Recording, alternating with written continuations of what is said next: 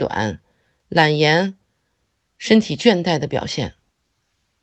倦怠气短，那血虚的患者呢，他的头痛呢，到下午的时候呢，就会比较剧烈一些，而且呢，会有心慌、心悸的这种表现。导致头痛的原因也是多种多样的。平时我们在调理的时候呢，也会根据这个头痛的部位，它靠近哪个经络，或者是靠近哪个反射区，我们在治疗的时候呢，也会把这个经络和反射区给加上。像前头痛呢，我们在调理的时候，一般会把胆的反射区给加上。那后头痛呢，一般情况下会。把小脑的反射区给加上，另外呢，后头痛它跟我们膀胱经也是有一定联系的，所以说呢，也会重点去疏通膀胱经。偏头痛呢，一般情况下跟疲劳啊、急躁啊，或者是患者休息不好、精神紧张、情绪波动大、比较焦虑，还有呢就是。有的人是在月经期的时候有头痛，所以我们要也要加不同的反射区。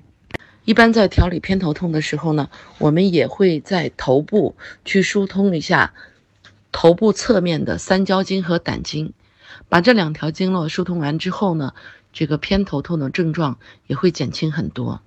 还有一种头痛呢是头顶痛，因为我平时做手疗做的比较多，那像平时调理头顶痛的时候呢，我们发现就是加上嗯生殖系统的这个反射区啊。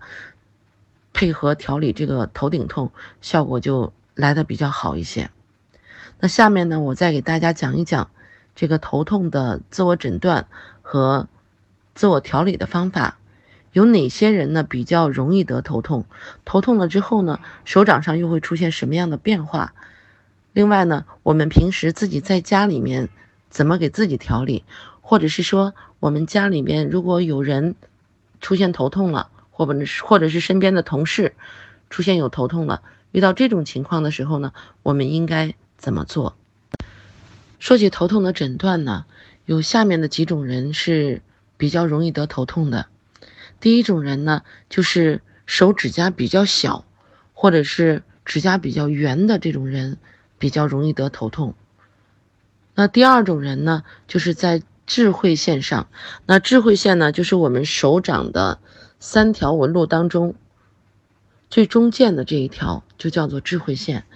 那在智慧线呢，如果出现干扰线了，或者是智慧线靠近手心的这个呃根部啊，出现有明显的分叉了，像这样的人呢，是容易头痛的。